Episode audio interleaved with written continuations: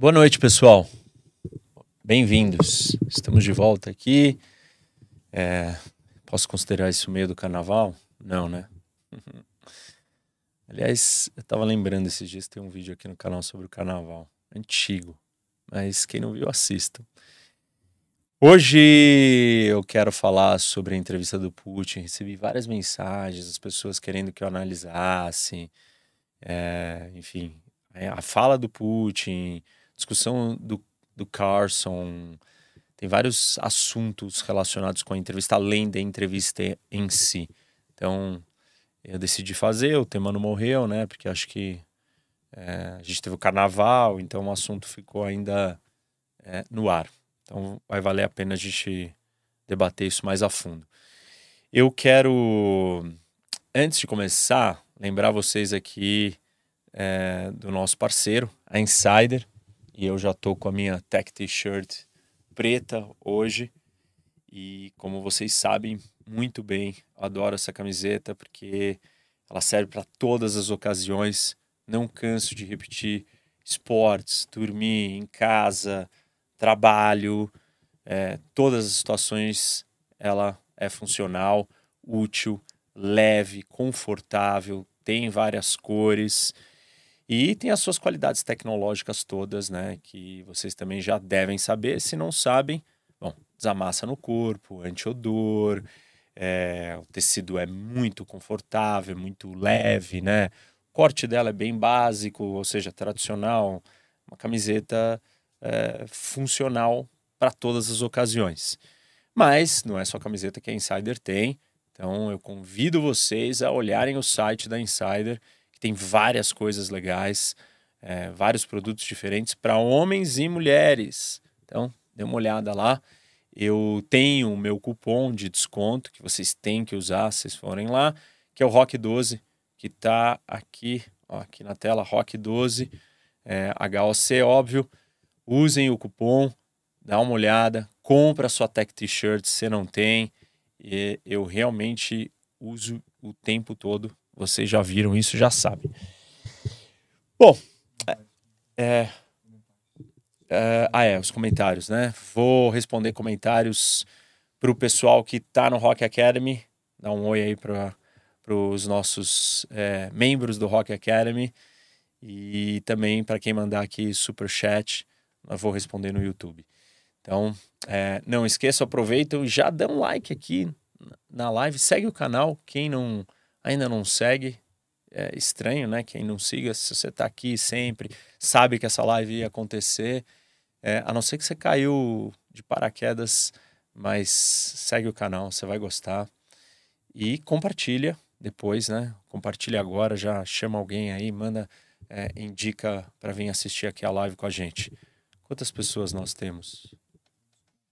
1.300 no YouTube, 1.400 pessoas, ó. Tá indo bem. Mas aqui é a caneca do professor Rock, para quem me perguntou da outra vez, que tem o nosso nosso mapa é, do mundo, né? Hum. Então, então vamos começar. E assim, tem várias polêmicas relacionadas com a ideia da entrevista em si, né? E acho que um primeiro ponto, ou uma per primeira pergunta que vale a pena ser esclarecida, para que não fique meias interpretações. Eu postei algum negócio, é, eu postei uma notícia no Instagram semana passada, meu stories, falando de um artigo é, de opinião, né, é, do Financial Times. E ele falava que o Carson era um useful uh, idiot, um idiota útil, né? E falando que, enfim, como que ele serviu propósitos é, do Trump, eu vou falar disso mais, mais para frente um pouco. Mas aí, óbvio que com isso surgem algumas dúvidas. Ah, mas nós devemos ou não devemos entrevistar é, um ditador? E claro que eu não tenho nada contra entrevistar ditadores. Acho que sim, eles têm que ser entrevistados. É, acho que o Putin deve ser entrevistado.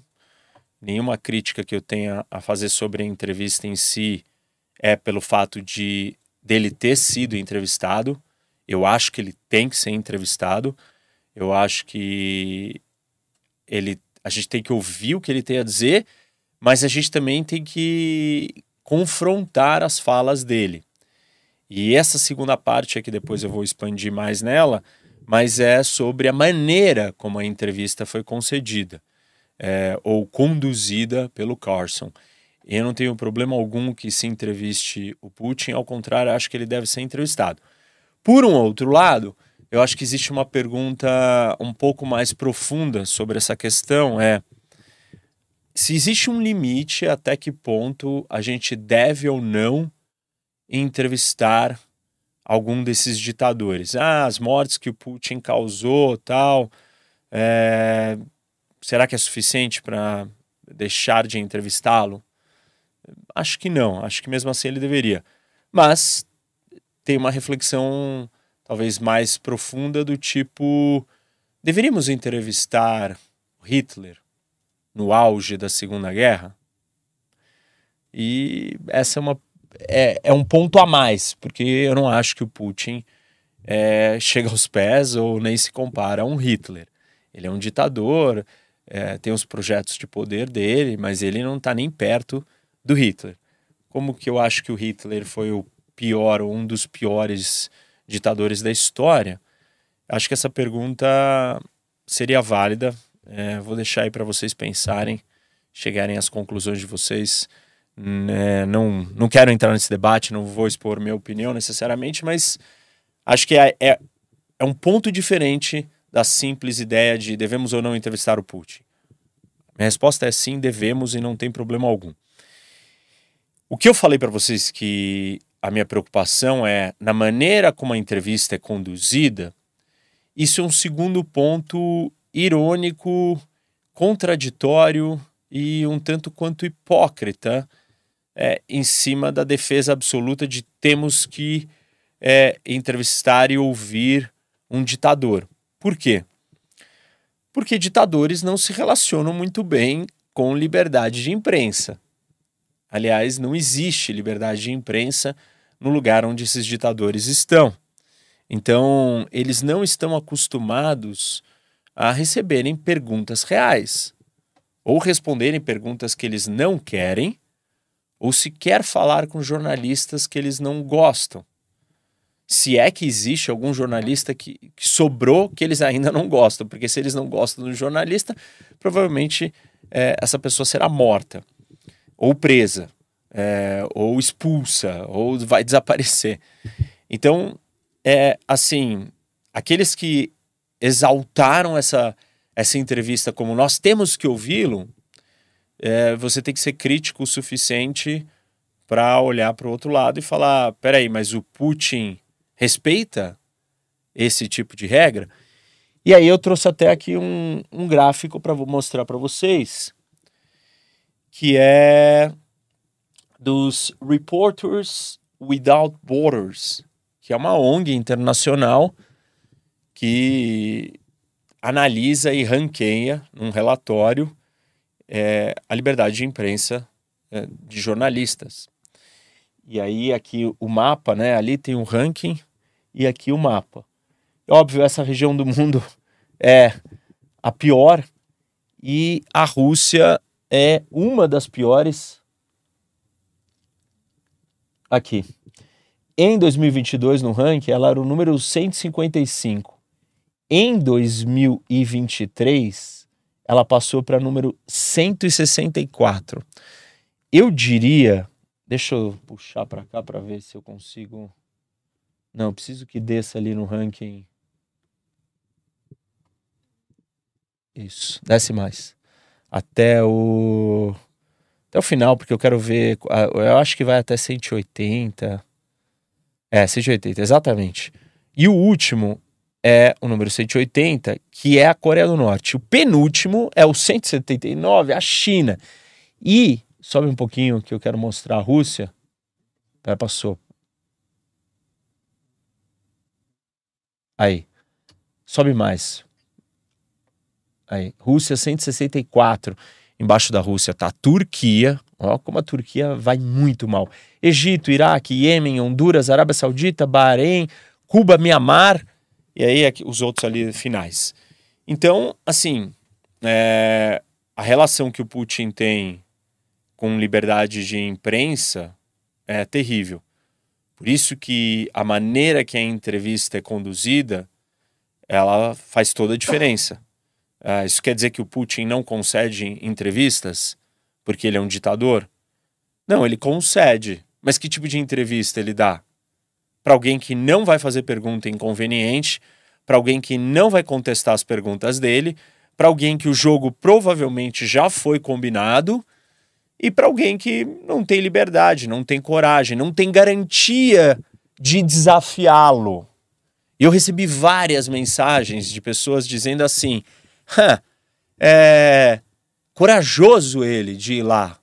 Aí eu falei assim, bom, mas ele, o Carson não fez, ele, o entrevistador, o Carson, não fez nenhuma pergunta, não foi duro, incisivo, não rebateu, não contestou, não questionou duramente o Putin em quase nenhum momento. Aí sabe o que as pessoas me disseram? Ah, mas é claro, ele vai desafiar o Putin. Bom, É, é, esse é o ponto. Ele não pode desafiar o Putin porque ele vai morrer, então qual é o sentido de ter uma entrevista é, com um ditador? Se você não vai poder fazer as perguntas que precisam ser feitas, se você não vai poder rebater o que precisa ser rebatido. Exatamente esse é o intuito de uma entrevista. Simplesmente, qual é a diferença de uma entrevista normal é, conduzida por uma imprensa que é autônoma e independente, que não tem o rabo preso, é que ela pode fazer as perguntas, que ela pode contestar as respostas e que ela não tem medo de fazer isso. Por que ela não tem medo? Porque existe um respeito à liberdade de expressão. O oposto disso é você contratar uma assessoria de imprensa que vai virar e vai preparar perguntas perfeitas numa espécie de show, um podcast falso, imagina, aonde você só vai lá e grava aquilo para ter a resposta do jeito que você quer. Eu não estou dizendo que a entrevista do Carson foi totalmente assim, mas um, um pedaço dela e as maiores críticas que foram feitas à entrevista são em cima deste ponto. Ou seja, o Carson se sujeitou a um papel para entrevistar o Putin. É, existe até um termo para isso, que é chamado Access Journalism, que é um jornalismo de acesso. Você compromete o seu papel de jornalista livre, porque precisa ser jornalista, precisa ser livre, senão você não é jornalista, você é assessor de imprensa ou você é uma peça de propaganda que responde às vontades do Estado, do governo, do líder, do ditador e assim por diante. Então, você tem que ser livre. Agora, se o jornalista compromete a liberdade dele para ter acesso a uma pessoa que não vai se sujeitar a uma entrevista normal, ele está, em alguma medida, comprometendo a profissão dele pelo, pelo ganho de dizer que ele está entrevistando uma pessoa, uma figura importante ou famosa. E o Carson claramente é, opta por isso. Por que, que eu falo, é, por que, que eu estou falando de access journalism?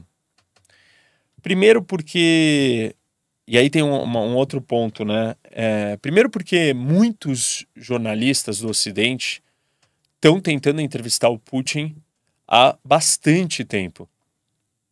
E o que, que o Kremlin faz e fala? Recusa. Ele não aceita falar com jornalistas que vão pressionar o Putin, vão contestar as falas do Putin, vão fazer a sua lição de casa, vão ler o que o Putin fala e vão ter a resposta na ponta da língua para as falas absurdas do Putin. Isso não quer dizer que tudo que o Putin falou é absurdo. Absurdo no sentido de mentira, é, de meia-verdade ou de pura propaganda. Tem coisas que ele fala que são reais, mas muitas outras não são. E o, o papel do jornalista nessa hora é confrontá-lo, contestá-lo. Se você não não está disposto a fazer isso, é porque você não está mais exercendo na totalidade a sua função de jornalista, e sim você está preocupado com outros ganhos, é, talvez popularidade, talvez você é, troca essa legitimidade ou essa fidelidade à sua profissão por esse jornalismo de acesso, né? Falar com alguém que ninguém fala.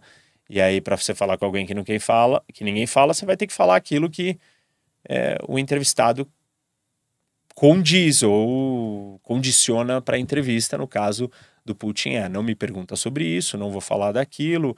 É, eu chamei você porque eu acho que você vai fazer do jeito que eu quero. Então, esse é um ponto importante.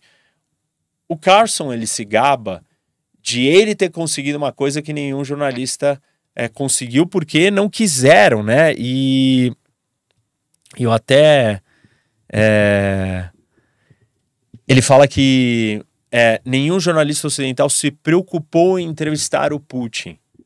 Mentira. E a frase dele é exatamente essa. Nenhum jornalista ocidental se preocupou em entrevistar o Putin e por isso ele decidiu entrevistá-lo. Mentira. Vários jornalistas têm tentado há muito tempo entrevistar o Putin.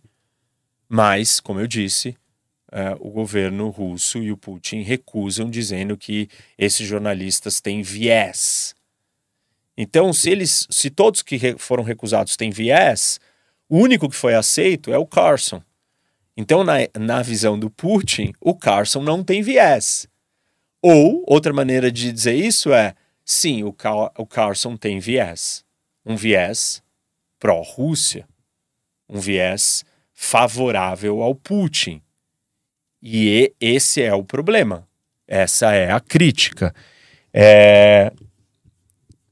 Isso não quer dizer que o Carson não deveria é, deveria não ter feito a entrevista. Como eu disse, eu acho que tem que entrevistar o Putin. Mas eu acho que ele deveria ter se preocupado mais em estabelecer, assim, parâmetros do que ele iria fazer. Só para vocês terem uma noção, o Putin saiu a público nesses últimos dias falando que ele esperava muito mais da entrevista, que ele foi preparado para ter para dar respostas mais assertivas e agressivas, porque ele estava acostumado, ele achou que ele ia ser entrevistado pelo modelo é, de jornalismo americano, que é um jornalismo que corta a resposta do outro, que fica batendo, que é duro. Que é assim que o Carson é, é na vida real, na, na enfim, né, no, nos Estados Unidos, que é assim que a maioria da imprensa americana é. Uma coisa meio discussão, meio briga, que a gente está trazendo, importando isso um pouco para o Brasil.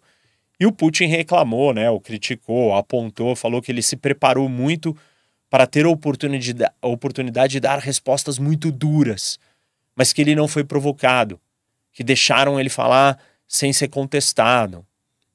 E tem horas que o Putin fica falando 25 minutos é, sem parar, a entrevista tem duas horas, e ele fica falando 25 minutos sem parar, falando de história. E depois eu vou falar dessa parte da história, mas é... Enfim, então é, essa é uma, é uma parte da discussão, né? O papel do Carson. Tem um único assunto que eu achei que ele foi é, realmente que ele incomodou o Putin, que foi quando ele trouxe o tema do jornalista americano que está preso. Esse jornalista americano é, o Carson, ele rebateu, pressionou, ele deixou, sabe, ele tinha resposta, ele falou pro Putin, não, não, peraí, mas esse exemplo que você tá dando não é igual ao do jornalista que você prendeu, porque o Putin disse que é, tem um cara lá que ele que tá preso na Europa, na Alemanha, que o Putin insinuou que ele trocaria, né, ou soltaria o jornalista americano do Wall Street Journal por esse outro cara, mas, e aí o Carson virou para ele e falou assim, não, não, peraí, mas está comparando um assassino com um jornalista. Essas coisas não são iguais. Falou exatamente com essas palavras, mas deu a entender isso. E aí talvez ele foi é, mais, mais duro, mais enfático, porque ele também é um jornalista, né? Então ele sentiu na pele um pouco o que poderia acontecer com ele. Está preso na Rússia, porque esse jornalista está preso. É, na Rússia, os russos acusam ele de ser um espião americano, o governo americano, o Wall Street Journal e ele negam que ele seja um espião, ele é um jornalista fazendo o trabalho dele. O que é comum em ditaduras? Jornalistas normalmente são espiões, porque jornalistas investigam a verdade, divulgam informações que, que um regime ditatorial tenta manter no sigilo. E aí, quando isso acontece na cabeça de uma ditadura, só pode ser um trabalho de espionagem do meu governo inimigo para destruir o meu país. Porque na, cabe na cabeça, na concepção desses países, desses ditadores, não existe alguém é que vai desafiar e trazer a verdade ou falar de coisas que não são, não podem ser faladas, que não é o seu inimigo. É, e essa é uma lógica totalmente diferente da lógica da democracia. O papel da imprensa é esse: revelar coisas, né, é, dentro da lei, óbvio, que não são que as pessoas querem esconder.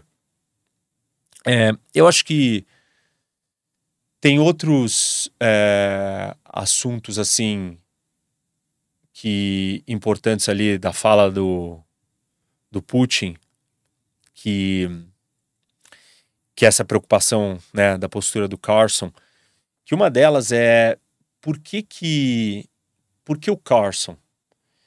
E obviamente tem algumas explicações para isso.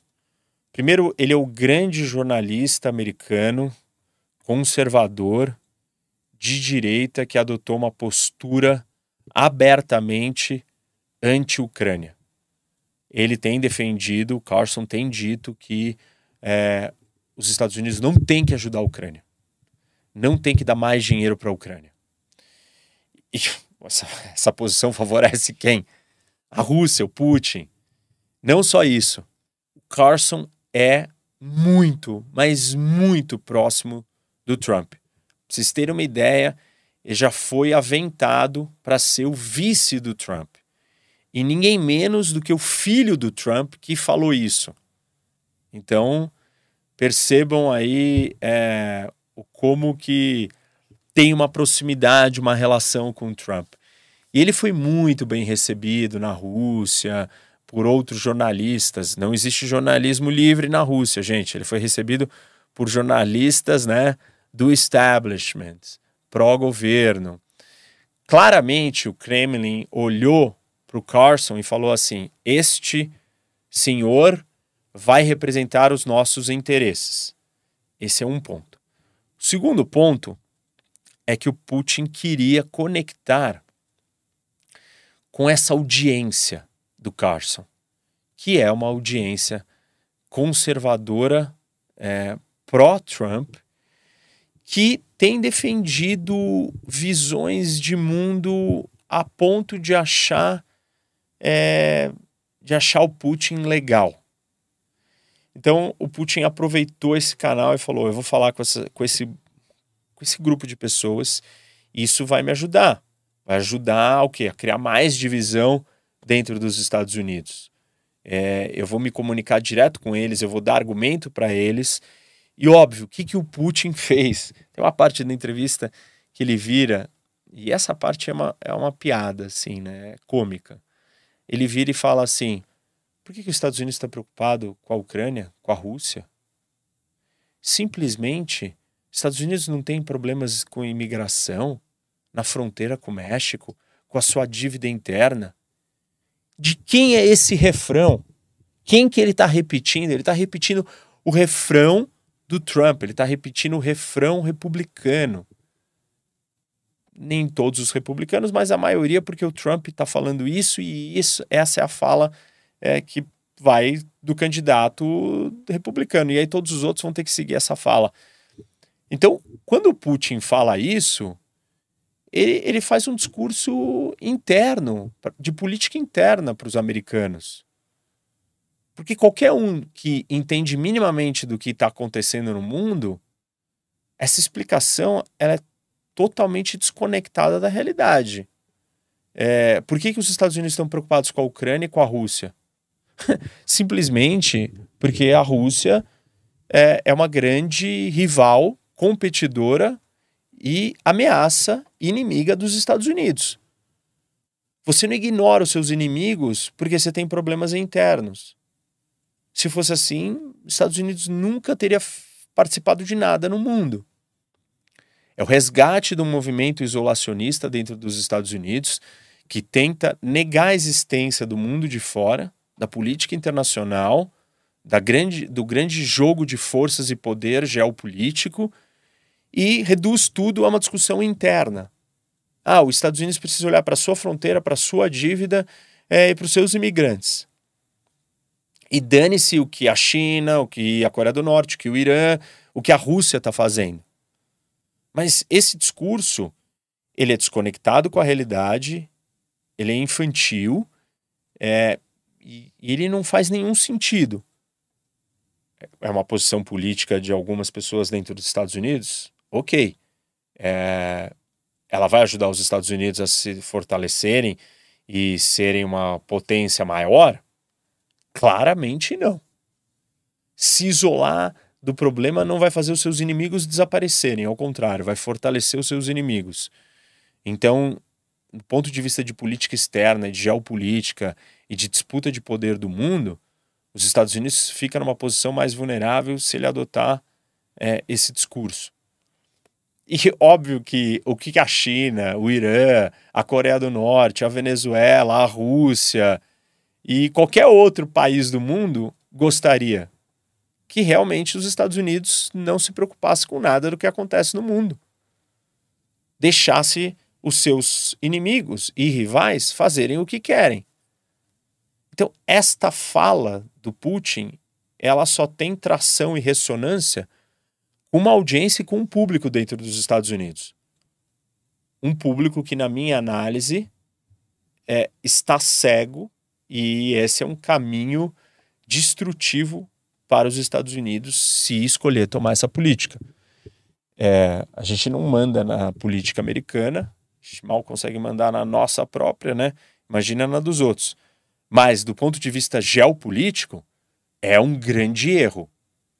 Do mesmo jeito que, do ponto de vista geopolítico, a Merkel desligar as usinas nucleares e é, construir Nord Stream 2 é, depender cada vez mais do gás russo foi um grande, grande erro geopolítico e estratégico. Estados Unidos, é, se seguir esse caminho, está cometendo um gravíssimo erro. É isso que o Putin quer.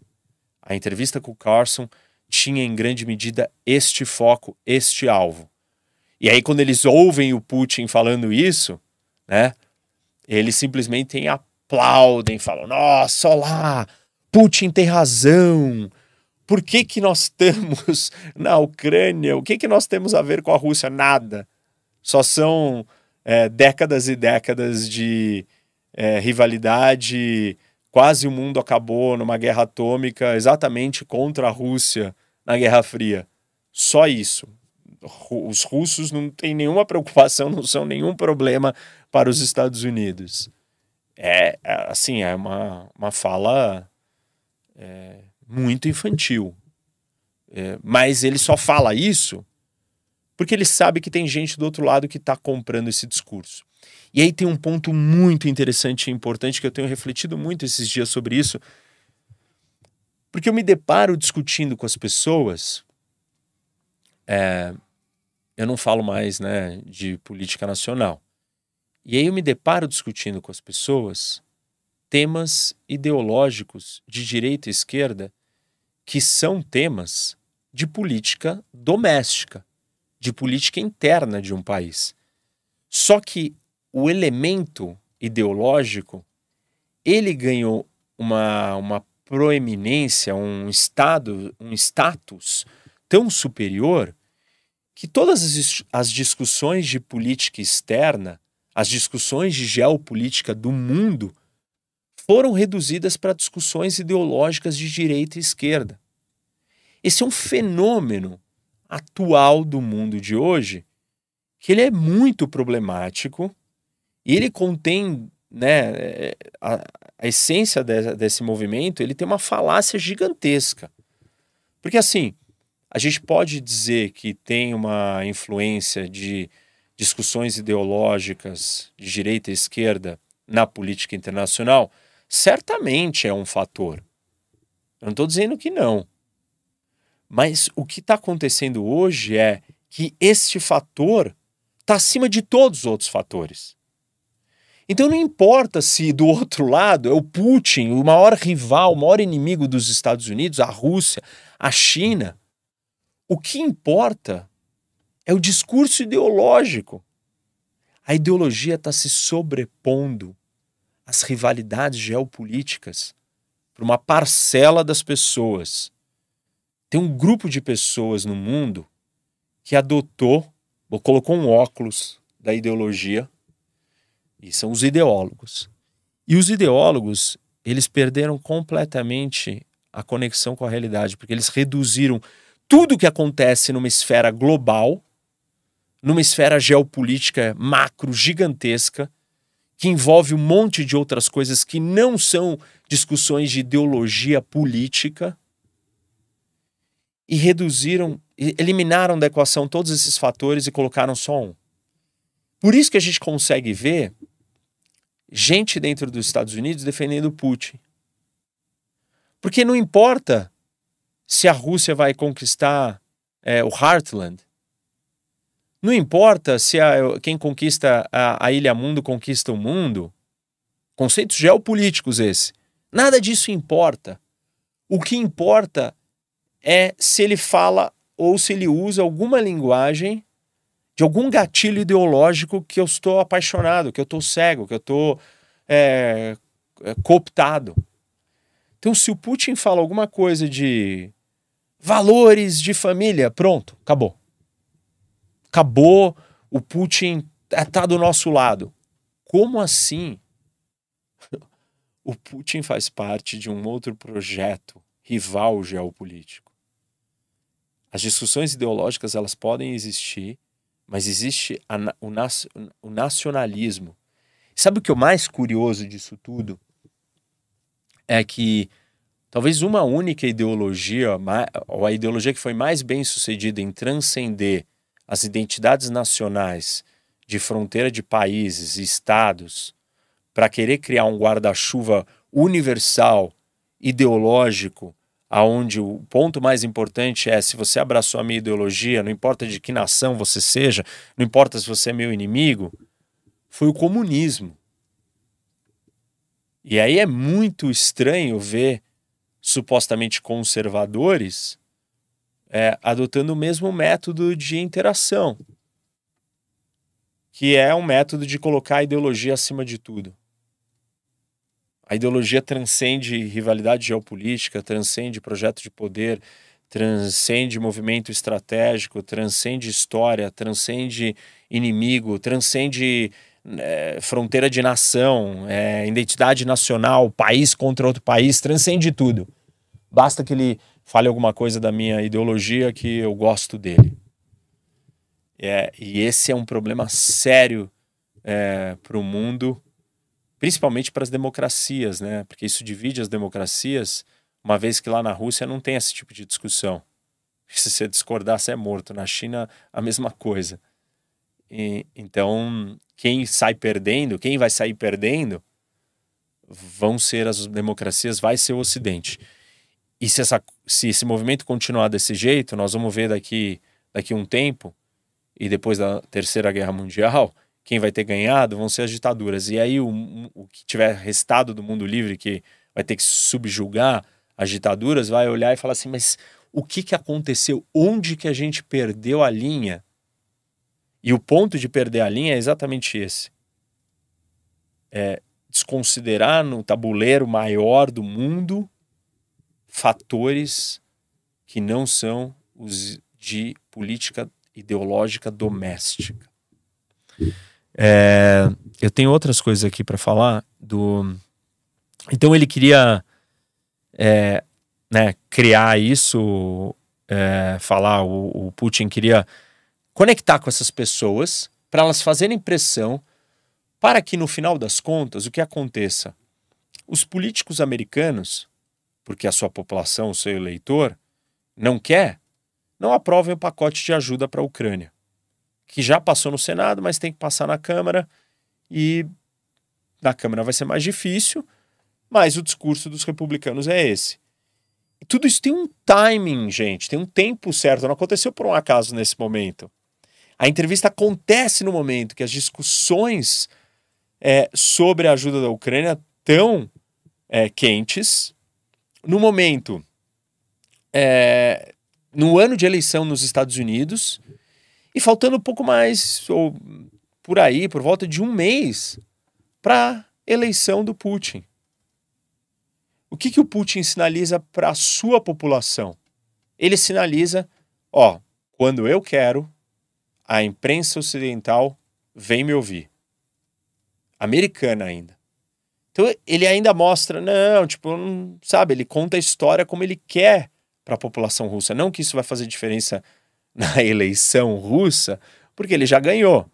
É, vai ficar mais seis anos no poder, mas é, ele faz o seu show e mostra que ele é capaz de ser ouvido numa plataforma dentro dos Estados Unidos, no Ocidente, por um grande jornalista conservador e, e ele ganha, ganha força.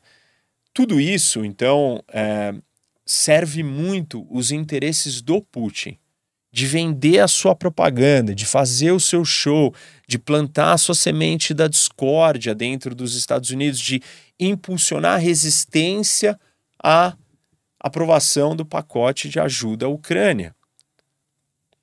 Ele é, é, e ali ele falando né, desse, do pacote de ajuda, a importância disso, ele faz um comentário na, na entrevista e ele fala assim: olha, se os Estados Unidos pararem de ajudar a Ucrânia, a guerra acaba.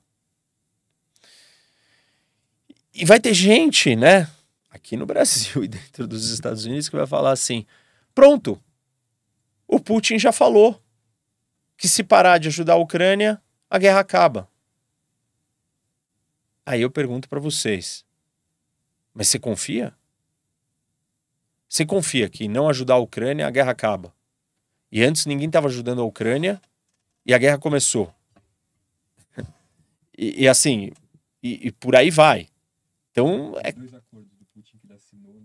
É, é sem falar, exato, nos acordos passados que ele já assinou falando que ele não ia fazer nada. Um deles quando a Ucrânia entregou suas bombas atômicas dizendo que ele iria preservar o território ucraniano. A Rússia disse que iria preservar o território ucraniano e nunca preservou.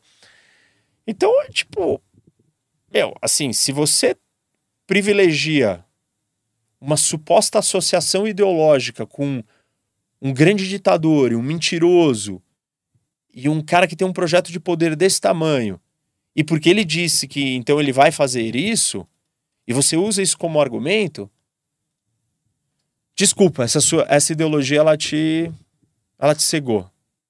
Ela deixou você é, ou você ficou aliado de uma coisa muito destrutiva, ou você perdeu a noção de tudo que está acontecendo só para ficar agarradinho, preso, grudado no quem?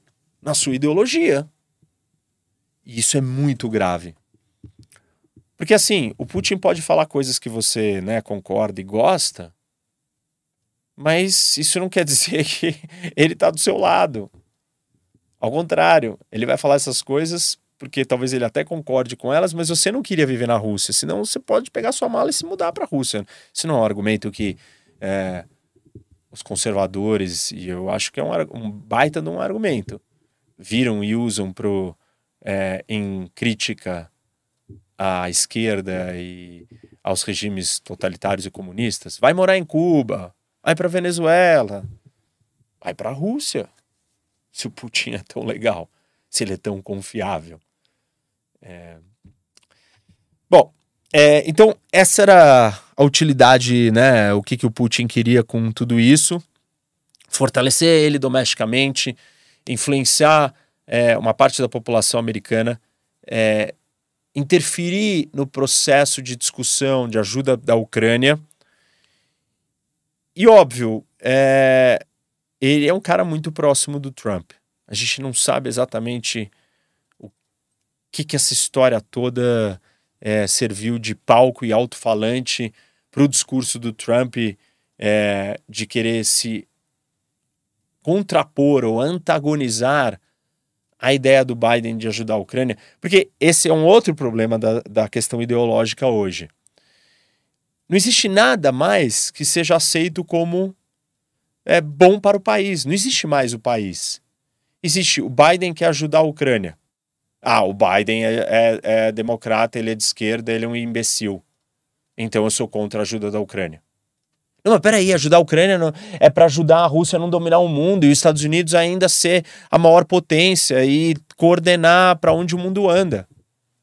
E os Estados Unidos não ficar numa posição desfavorável e eventualmente ser cercado por esse eixo de ditaduras e não conseguir dar conta de todas e ser destruído.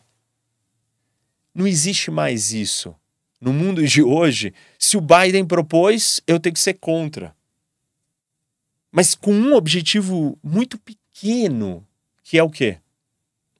Permanecer no poder, ganhar a eleição, ter vitórias políticas. Essas vitórias políticas vêm com antagonismo, né? É, com você contrariando, você dizendo que aquilo que está sendo feito está errado, para você conseguir ganhar algum destaque e, e ter uma posição ter, uma, ter um, um lugar para se posicionar. E isso é péssimo, porque essa questão ela não é uma questão é, entre, não é uma discussão de conservadores e progressistas. Não é, não é. Questões geopolíticas elas não são questões ideológicas comuns. Esse ponto é muito importante, gente. Você pode ser de esquerda, você pode ser de direita, você pode ser de extrema esquerda, você pode ser de extrema direita, você pode ser de centro, você pode ser conservador. Aqui vai uma, uma informação muito importante para vocês. A geopolítica, ela não está preocupada com nada disso. Ela não está preocupada com a sua ideologia. Quando você estiver no campo da geopolítica, esquece em grande medida, não é totalmente, a gente consegue encontrar algumas relações, mas esquece em grande medida as suas posições ideológicas em debates de guerra cultural, de costumes, de comportamento, de valores. Nós estamos falando de discussões estratégicas de geopolítica, aonde ser de esquerda ou ser de direita muda praticamente nada da disputa guarda isso no bolso. Quando você vier pro, aqui para o canal né, no YouTube, quando você vier para cá para a live, quando vocês vierem discutir é, política internacional, esquece um pouco a, a discussão fanática de hoje de direita e esquerda. Esquece. Senão você não vai entender o que está acontecendo. Senão você vai tentar ficar é, incorporando e colocando discussões que são domésticas para a política internacional. Internacional e doméstico são duas esferas diferentes, são dois níveis de análise diferentes, são mundos separados. Percebam isso porque senão vocês não vão conseguir e vocês vão começar, tipo, assim, é, é um grave erro fazer isso. Vocês precisam é, deixar essa, esse ponto de lado, não tenta trazer isso para dentro da geopolítica. Não funciona. E é isso que está acontecendo. Por quê? Porque os políticos estão sendo oportunistas. A guerra cultural não é só suficiente. Não adianta só você discutir aborto, não adianta só você discutir família. O que você precisa discutir? Ajuda a Ucrânia. E aí você tenta colocar ajuda à Ucrânia como uma discussão de direita e esquerda ela não é uma discussão de direita e esquerda. Ela é uma discussão pura e única, exclusivamente geopolítica. E a geopolítica não é de direita e nem de esquerda. Ela é, ela, ela é uma outra coisa, numa outra história, num outro patamar. Não façam isso. Não é. Trump conseguiu sequestrar uma discussão de Ucrânia e colocar a discussão da Ucrânia como uma questão é, ideológica. Não é. e o Putin tá botando lenha nessa fogueira que não foi ele que criou, né? É, em última instância, o Putin, na verdade, ele está apostando numa coisa. Ele sabe que quanto mais os Estados Unidos tratarem esses temas geopolíticos de extrema prioridade sobre uma ótica ideológica de direita e esquerda, sempre eles vão estar divididos. E nunca mais nenhuma decisão será tomada dos Estados Unidos unido do ponto de vista geopolítico. E aí quem ganha? Os seus rivais geopolíticos, porque eles vão nadar de braçada num terreno geopolítico abandonado, que é, é a Eurásia controlada é, pela Rússia. E essa foi a grande batalha, diria, dos últimos, sei lá, 100 anos. A grande batalha dos últimos 100 anos foi evitar que uma única potência dominasse a Eurásia. E agora, o Trump transformou essa discussão numa discussão de direita e esquerda. Imagina se nos últimos 100 anos isso tivesse acontecido. Claramente o mundo não seria como ele é hoje. É, e isso serve um propósito. Por que, que o Trump está fazendo isso? Não acho que é porque ele acredita nisso de verdade, mas ele usa isso como um instrumento para conseguir antagonizar com seu oponente e assim mobilizar as pessoas em todos os temas para falar que tudo que o outro está fazendo é errado e, to e, todo mundo tem que estar tá com ele para ele ganhar o poder. Isso é instrumental para um projeto de poder. É, eu quero falar de, de um outro ponto é que o assim, uma parte da entrevista, quantas pessoas estão com a gente aí? 5.500, pô. Encheu então, né? Tem uma, uma um ponto. Tá bom. É eu quero. Assim, um ponto muito importante que a maioria das pessoas também não sabe disso. Tem alguma novidade na entrevista do Putin? O que, que vocês acham, gente? Eu acho que a maioria de vocês nunca viu o Putin falar, nem sei. A maioria também imagino que não tenha assistido a entrevista, essa entrevista de duas horas, porque ele é chata, porque o Putin passa meia hora falando sobre história, volta para o século 9, 13, 11, 17. Até o Carson, uma hora, fala: Putz, eu me perdi, mas em que século que você está falando? Algo assim, ele faz um comentário desse jeito. Corretamente, né? Porque o Putin está embaralhando a cabeça dele com essa narrativa, com essa história, com essa propaganda é, cheia de é, falsidades históricas nessa história que ele conta esse retrato da história tem um monte de é, inverdades, um monte de imprecisões, um monte de misturas e generalizações. É, a entrevista, então, resumindo, a entrevista não tem nenhuma novidade. Não descobrimos nada de novo. O Putin não falou nada que a gente não sabia. Ah, eu não sabia. Bom, você não sabia porque você não queria saber. Porque estava muito claro, eu mesmo já falei um milhão de vezes quais são os argumentos do Putin. São os mesmos argumentos. Quando que o Putin é, é, falou desses argumentos? Ele publicou um paper, um, um artigo grande é, que chama On the Historical Unity of Russians and Ukrainians, na unidade histórica dos russos e ucranianos. Foi publicado em 2001, 2021. Esse artigo é obrigatório a leitura para todas as forças armadas russas. Isso foi antes da invasão. E todos os pontos que foram ditos na entrevista com Carson são os mesmos pontos que o Putin já disse em todas as entrevistas que ele deu, todos os momentos. E são repetições, anotações decoradas deste grande é, é, artigo de pesquisa que eles criaram, que o Putin criou sobre a história, dizendo que não existe Ucrânia. Nunca existiu esse país e nunca existirá.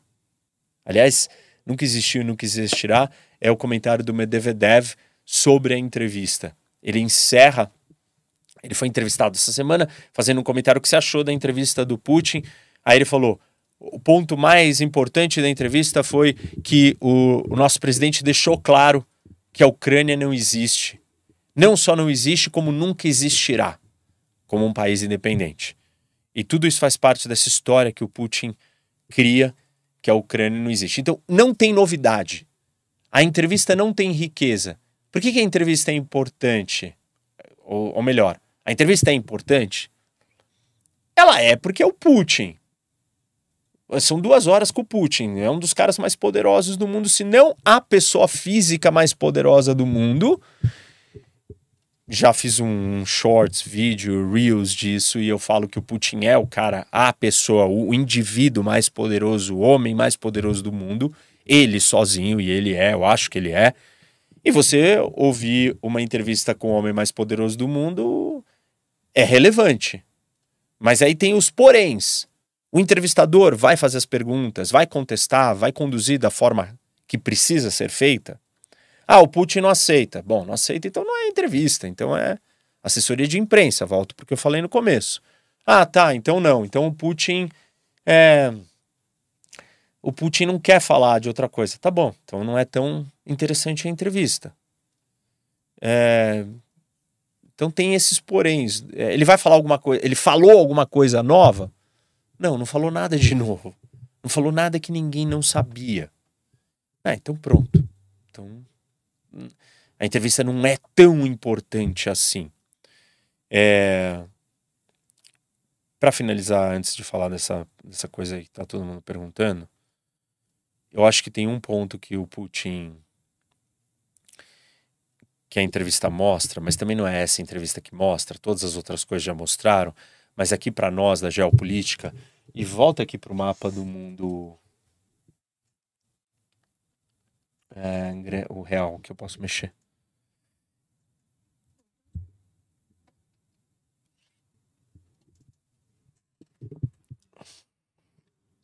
O que, que é essa entrevista?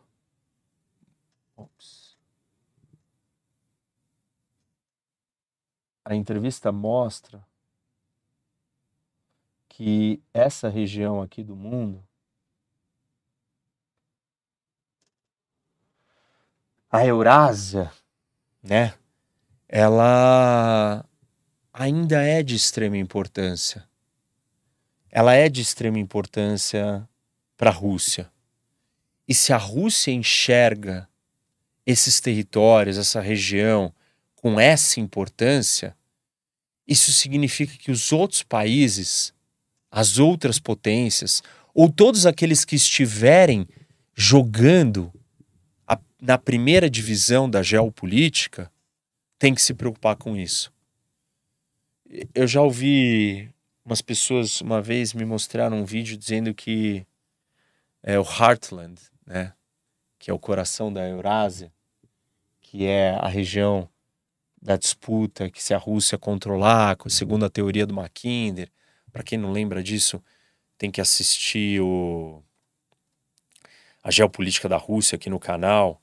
E para quem está no bunker, é, o curso de introdução à geopolítica ainda não chegou nessa aula, mas é, em breve vocês vão chegar nessa aula. Eu vou explicar todos os grandes teóricos e um deles é o Mackinder e ele fala da importância deste território, da força continental, da potência continental que vai nascer e que a potência continental tem o poder de dominar o mundo, porque ela pode dominar um território que é estratégico, que é o Heartland, que está no coração da Eurásia. Quem dominar o leste europeu domina o Heartland, quem domina o Heartland domina a Eurásia, que ele chama de Ilha Mundo. Quem domina a Ilha Mundo domina o mundo. Então, se o, se o Putin, se a Rússia tem um olhar tão obcecado, tão focado tão intenso, tão atento com é este único assunto, isso significa que este lugar é sim ainda mega importante. Na teoria do Mackinder, é, quem tivesse o controle desse espaço todo se tornaria muito rico pela quantidade de riqueza que existe aqui dentro, a quantidade de populações.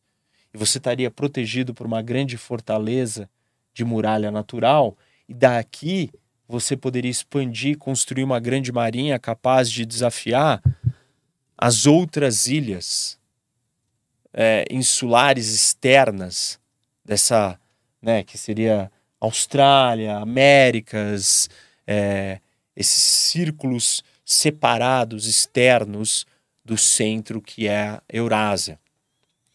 E aí eu já vi umas pessoas, uns argumentos né, de, de gente dizendo que a riqueza não está na Eurásia, que não tem mais riqueza, que ao contrário, a Eurásia não é um lugar é, desenvolvido, rico, que não adianta controlar todo esse território, que o mundo gira na base da tecnologia, do digital, e não de espaço físico. É, e claramente não é isso que está acontecendo. Claramente é, as riquezas que existem ali, os movimentos da Rússia, mostram que esse território é muito estratégico para eles. E se é estratégico para os russos, é estratégico para todo mundo. É estratégico é, para a China, inclusive porque a China faz parte da Eurásia é estratégico para a Europa, porque esse é o grande temor da Europa, também faz parte da Eurásia, e é estratégico para a única grande potência que está separada da Eurásia, que é os Estados Unidos. É, porque se nascer uma força gigante ali controlando todo mundo, os Estados Unidos talvez não consiga sobreviver e vai ser eventualmente dominado. Então, é, tem um olhar geopolítico é, de como é, esse assunto ele é central ainda. Como nós estamos em 2024 e o Putin está tentando conquistar a Ucrânia, e ele está falando disso obsessivamente, e ele está falando da história, e, e ele, e é assim, né? E ele fala dessa, dessa parte histórica, e isso é curioso porque o nome dele é Vladimir, né? É, e o do Zelensky é Volodymyr. E os dois têm o seu mesmo ancestral, que é o, o grande príncipe é, de Kievan Rus, que é o povo antecessor é, dos russos. E, e, esse, e esse lugar, né, na verdade, os russos, então, eles nascem na Ucrânia. Se alguém é para ser ucraniano, se alguém é para não existir na ordem cronológica, talvez sejam os russos. E, e para o Putin é muito importante, ainda mais porque ele carrega o nome é, do príncipe e o Zelensky também, marcar suas identidades. Na verdade, a história e, do que o Putin defende, ela não faz sentido se a Ucrânia não fizer parte do seu território, porque como é que ele vai explicar a, o grande sucesso, as grandes conquistas desse povo que veio antes dos russos, que deu origem aos russos, se ele não dominar esse território da Ucrânia. Isso é pura geopolítica, gente. Isso é pura é, teoria do Mackinder, isso é pura é, Heartland, isso é puro Heartland, isso é pura é, poder continental, a Eurásia. E, e realmente, né, de, por esse olhar, é interessante é, perceber a fala do Putin. De novo, não é novidade, não descobri isso por causa dessa entrevista, mas estou reforçando já que nós estamos falando desse assunto.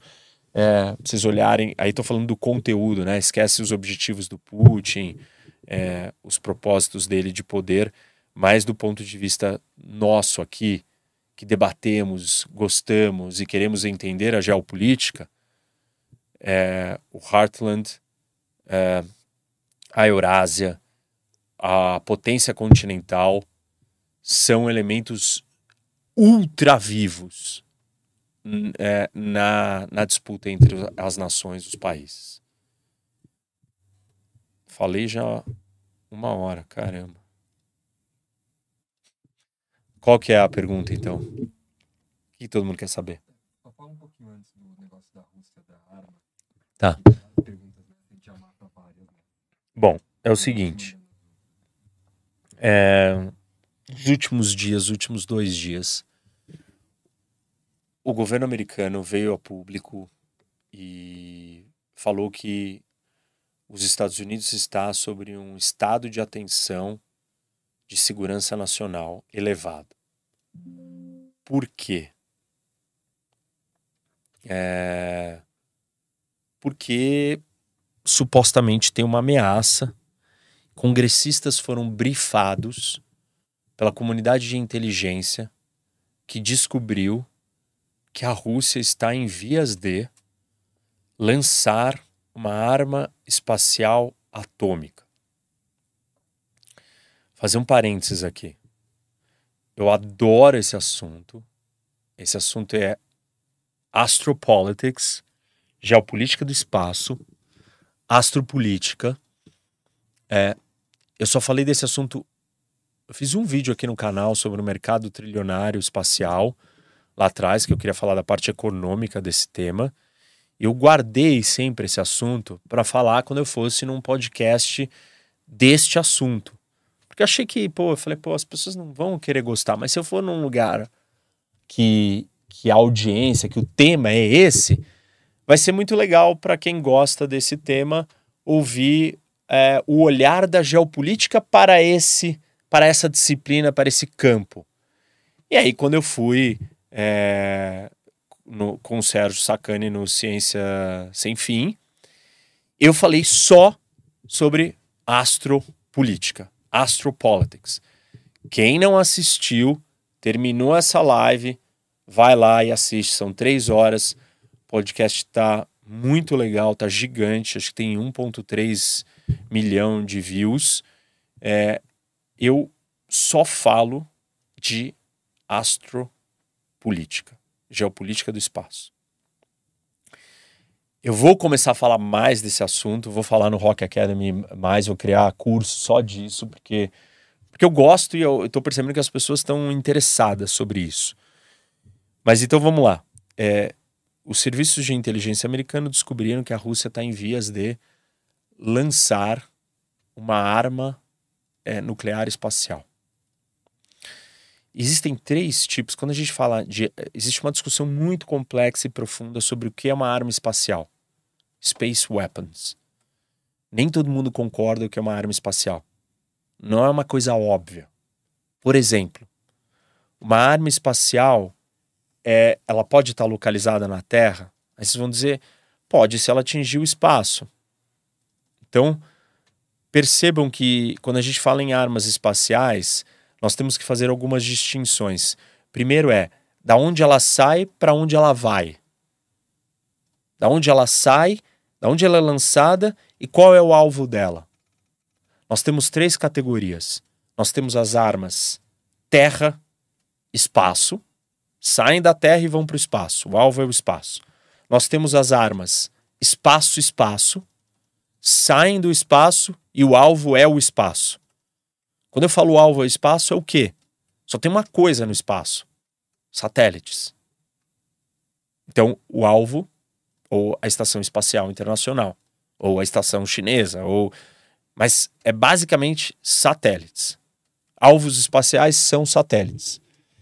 Se a arma é espaço-espaço, ela sai do espaço, ou seja, ela sai de um satélite para atacar outro satélite. E a terceira categoria é espaço-terra.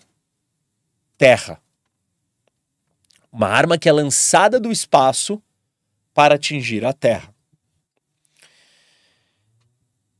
Bom, é, por que, que eu disse que nem todo mundo concorda com as definições? Porque armas que saem da Terra por exemplo, os russos e os chineses, querem dizer que armas que saem da Terra e atingem o espaço não são armas espaciais.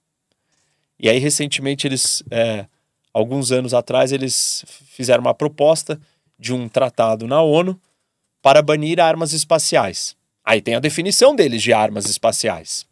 E a definição de armas espaciais deles é a seguinte: armas que saem da Terra mísseis balísticos que saem da Terra e explodem satélites no espaço não são armas espaciais.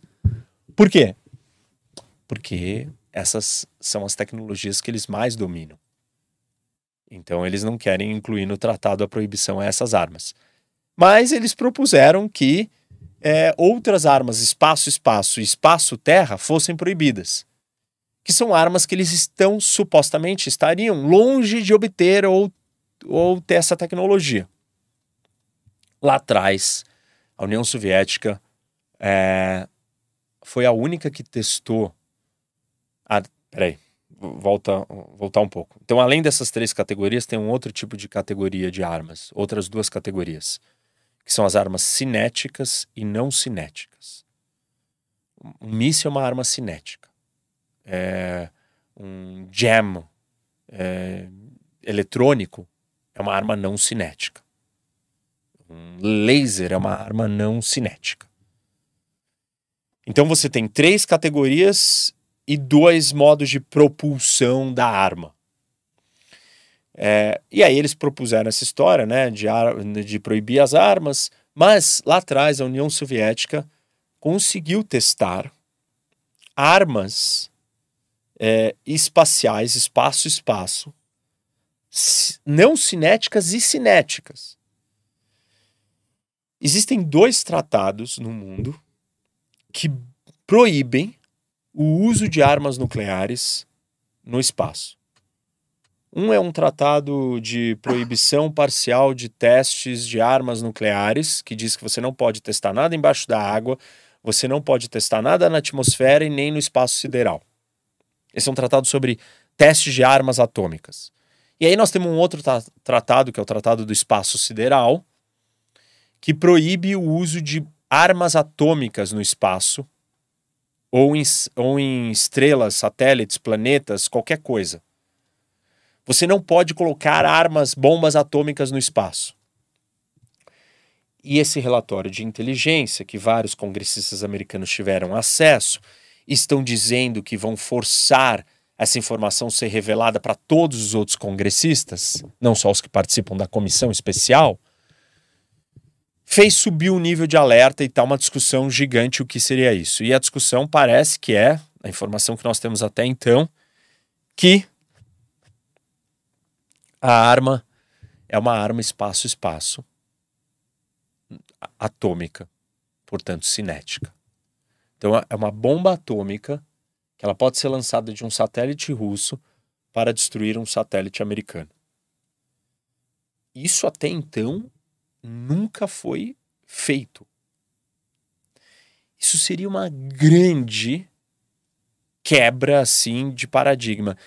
Eu, eu, eu explico uh, no podcast melhor por que, que os satélites são importantes. A capacidade de você destruir uma rede de satélites é você eliminar a capacidade de retaliação e lançamento de uma bomba atômica. Toda a estrutura de lançamento de bombas atômicas americanas estão centralizadas na sua estrutura de satélites. Se você derrubar um grupo de satélites de uma vez americano, esse é um sinal que você vai partir para um ataque nuclear.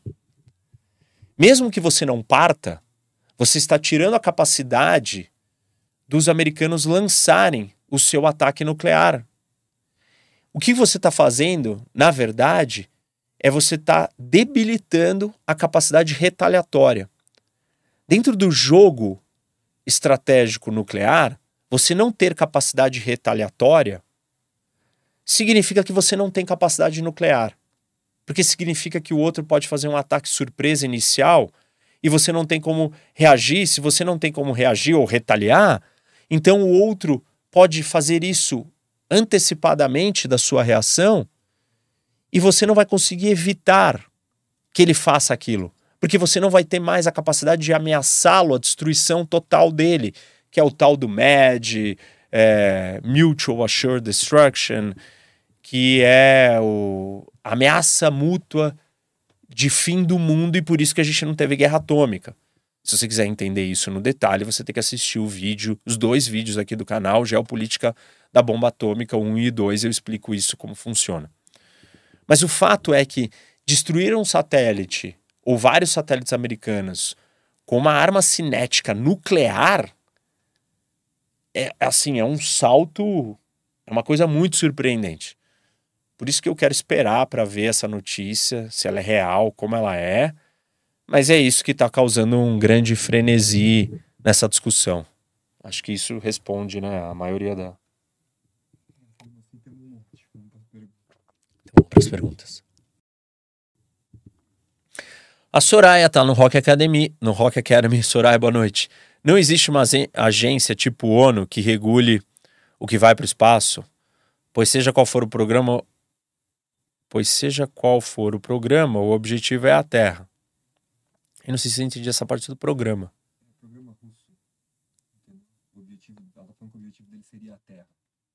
Lançar uma bomba atômica do espaço para a Terra é, é um negócio bem mais sofisticado, assim, bem mais complexo. O que as notícias que nós temos, o objetivo não é a Terra. O objetivo é o espaço. Óbvio que se você já está lá conseguindo posicionar uma bomba atômica no espaço, o próximo passo é você ter a capacidade de jogar essa bomba atômica do espaço para a Terra. Existe uma agência da ONU, existe um tratado que regula as questões espaciais, lançamento de satélite, as órbitas, as autorizações e licenças você tá lá no espaço. Mas a ONU não tem capacidade de fiscalizar se as ações são é, não armamentistas. Assim, existe uma discussão sobre militarização do espaço e armamento do espaço. De verdade, o espaço sempre foi militarizado, mas nunca foi armado. Armado no sentido clássico. As armas é, é laser, é jam, é coisa que embaralha, é onda eletrônica, ou até fazer um satélite bater no outro. Mas não é assim, armas reais. E isso que a Rússia está fazendo, se for verdade, é armar mesmo.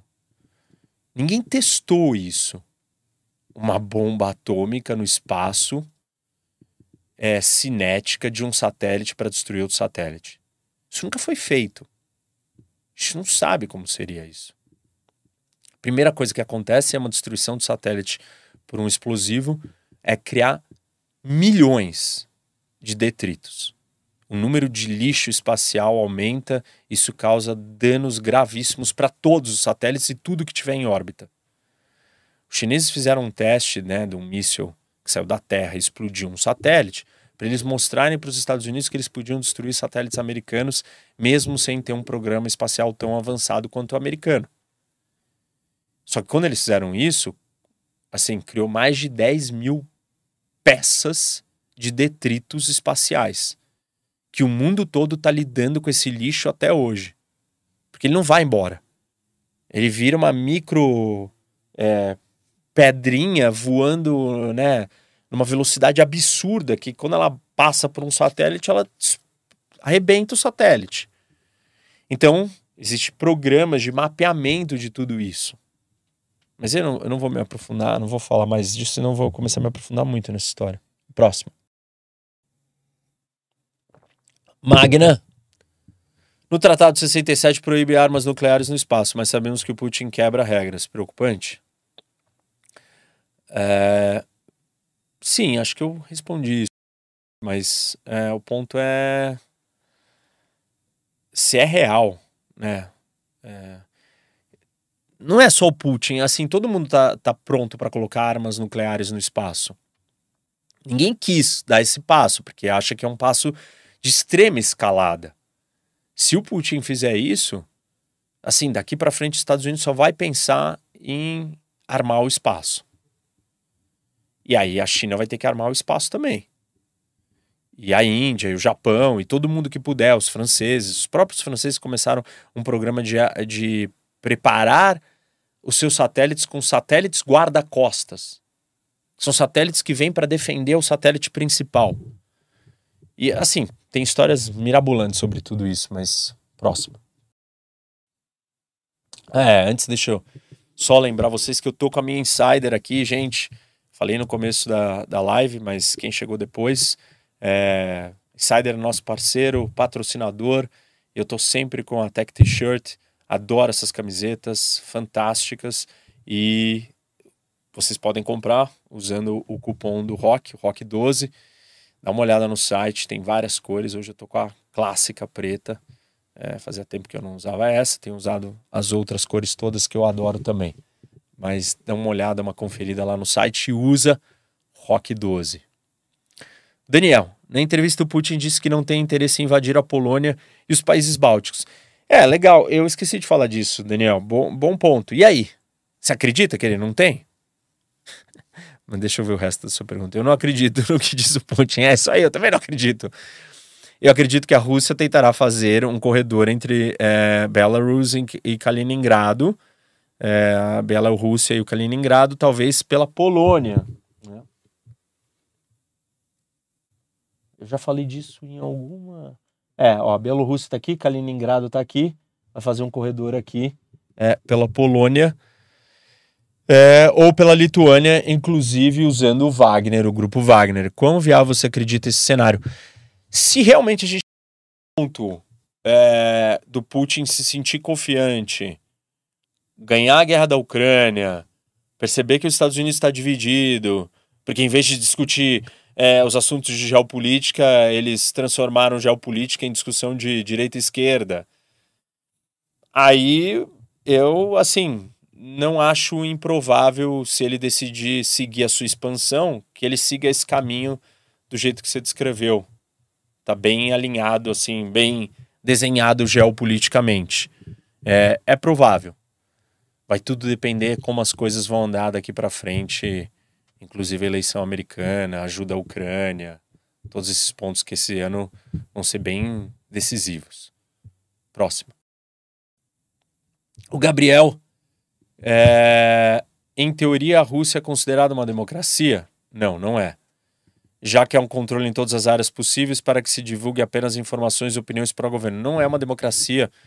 Ter eleição não faz um país ser uma democracia fraudulenta, não tem competição real, não tem outros candidatos, tá tudo assim, não é considerado uma democracia. A Laura também está no Rock Academy. O Candace Owens está seguindo a mesma estratégia, mas de forma contrária a Israel. Seria. É uma entrevistadora que faz entrevistas com Hamas, do jeito que o Putin, que o Tucker Carlson fez com o Putin. Seria oportunismo? Assim, como, que ela, como é que ela conduz a entrevista? Ela faz as perguntas inconvenientes que precisam Hamas? Se ela não faz, é oportunista. Access Journalism. Próximo. É o Jonathan Frade Oliveira Pereira. Professor, não acredito que as ideologias que tanto afetam as democracias deixarão de ser um problema. Não acredita que as ideologias que deixarão de ser um problema quando uma guerra mundial começar? As pessoas não irão acordar das bolhas delas? Jonathan, eu, eu já achei isso. Hoje eu estou preocupado criar bolhas com outro, com outro lado que é o inimigo e vão sabotar. Pô, na Segunda Guerra, os franceses não tem uma parte dos franceses que ficaram é, com os alemães. É tipo isso, assim, sabe? Acho que nós vamos. A Terceira Guerra Mundial, ela não vai ser claro quem tá do lado de quem. Não vai ser os países, tipo, ah, não, Estados Unidos declarou guerra à Rússia, então todos os americanos estão contra a Rússia. Eu não duvido que essa ideologia maluca, né, essa onda ideológica louca, no mundo pós-verdade, no mundo da fake news, que tudo é relativizado, tudo é. Você precisa simplificar.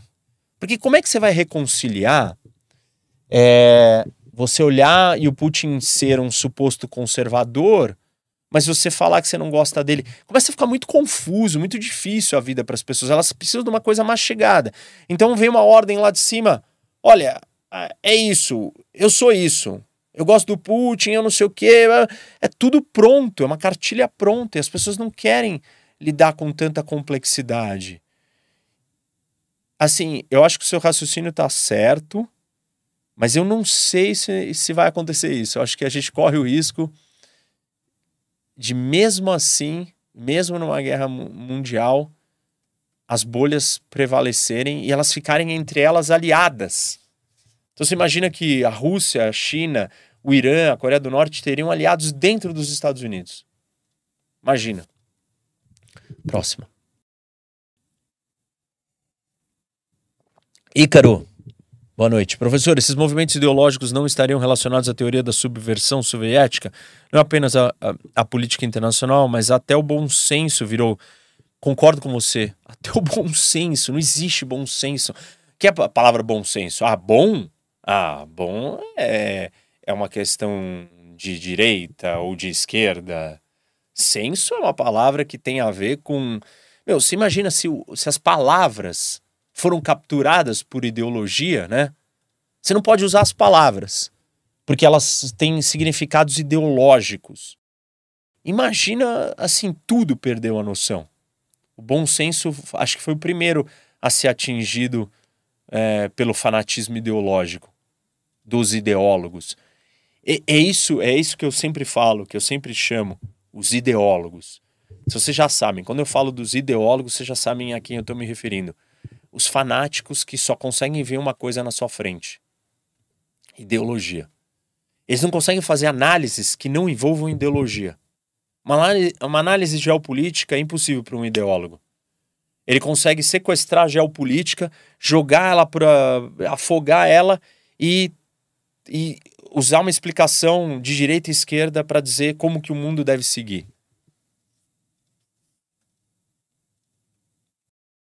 Próximo. Sandra, Rock Academy. Boa noite. Será que o Putin segue a máxima de dividir para conquistar? Ah, com certeza. Com certeza esse é o plano dele.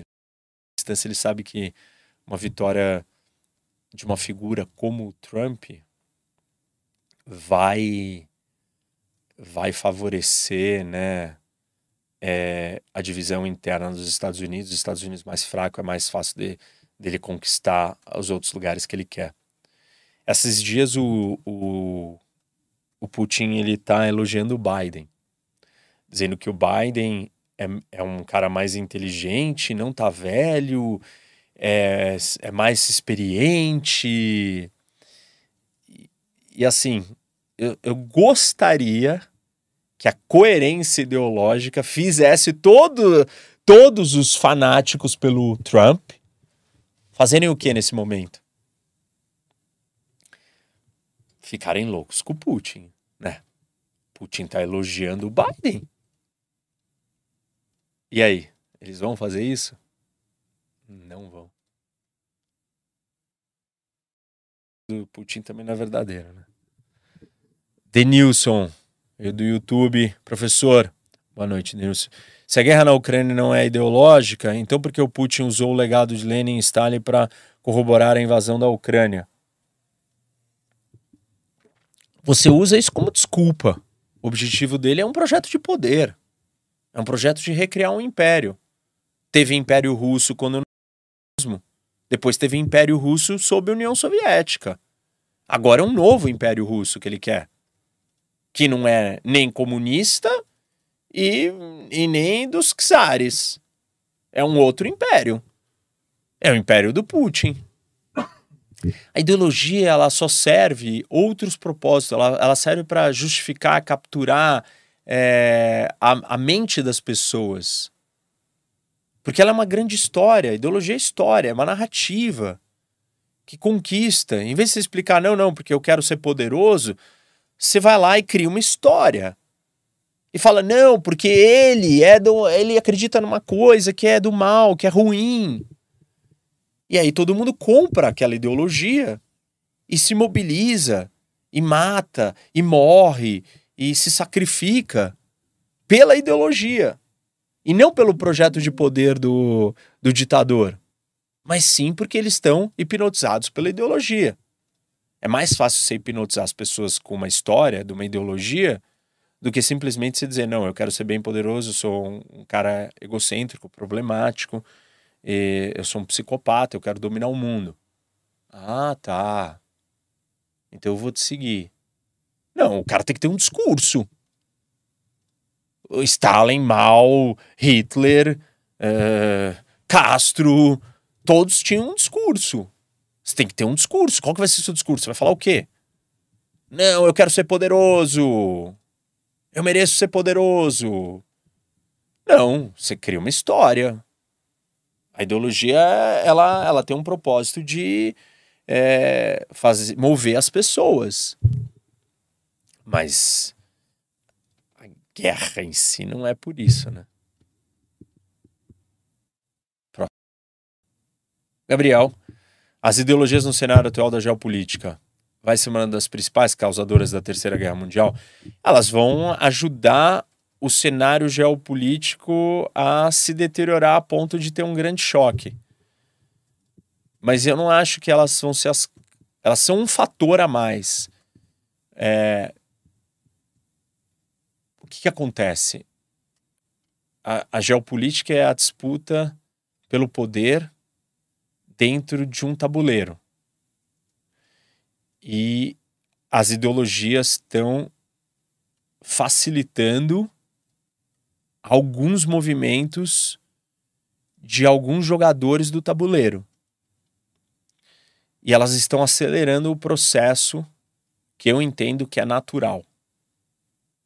É, a geopolítica mostra que o processo de uma guerra ele é natural dado escassez de recurso, escassez de rota e linha de comunicação no mundo, é, importância de certos lugares versus outros, é, o fato do mundo ser anárquico, uma série de, de questões estruturais fazem é, a geopolítica sempre caminhar para esse choque. Acho que hoje a questão ideológica vai acelerar esse choque. Everton, professor, estamos vivendo um momento único na história? Eu diria que sim. É, iguais, ao, iguais aos outros, mas dado o nosso contexto, ele é diferente, né? Porque ele é único da nosso momento, da nossa era, da nossa época, com as tecnologias que a gente tem, assim por diante. Onde coincidiu de todas as principais democracias viverem uma crise com a polarização e líderes fracos, nas duas guerras tínhamos crises, mas afloraram lideranças como Roosevelt, Churchill e God. Esses líderes, eles surgiram no contexto da guerra. E não antes da guerra.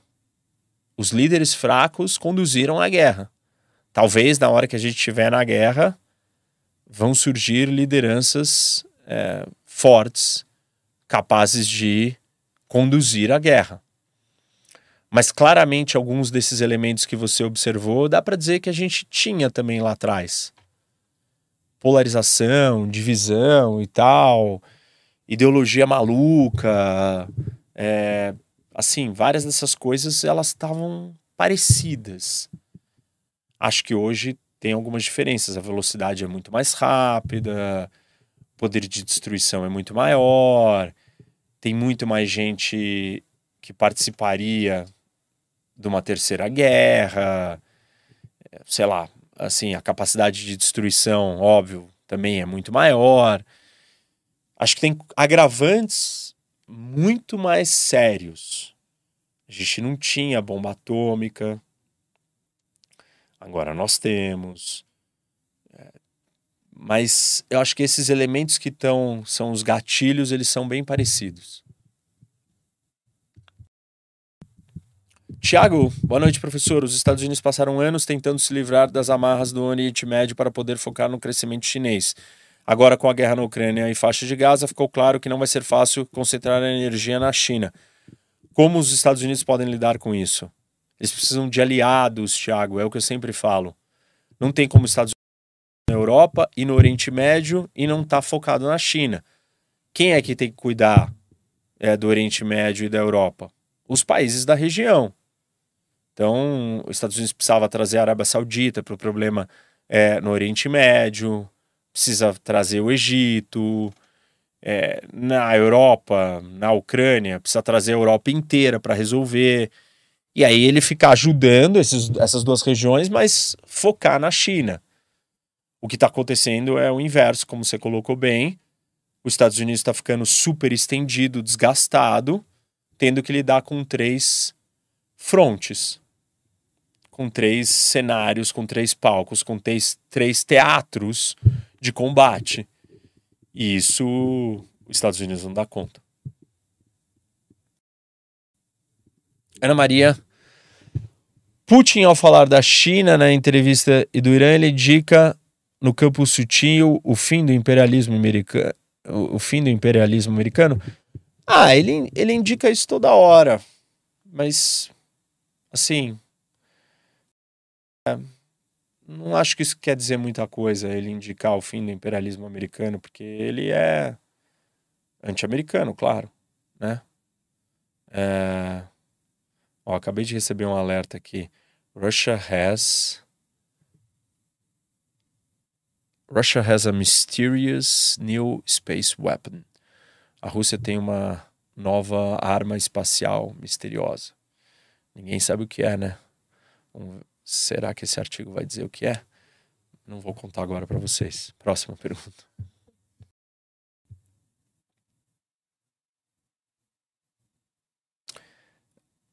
O AZ.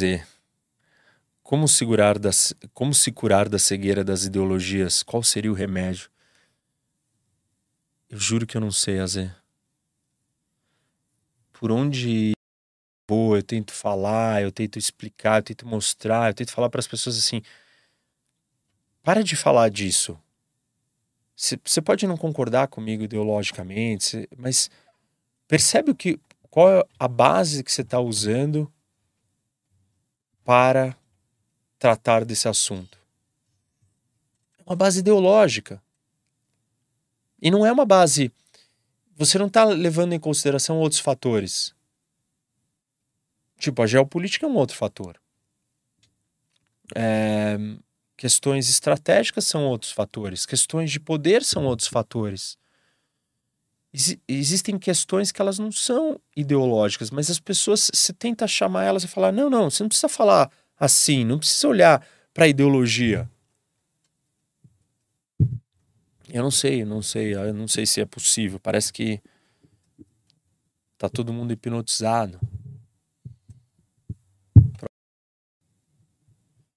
Professor, quando será que você vai fazer uma análise junto com o Lorival Santana? Eu já tive na CNN, mas sei lá. Hum, não sei, eles têm que me convidar. Próxima.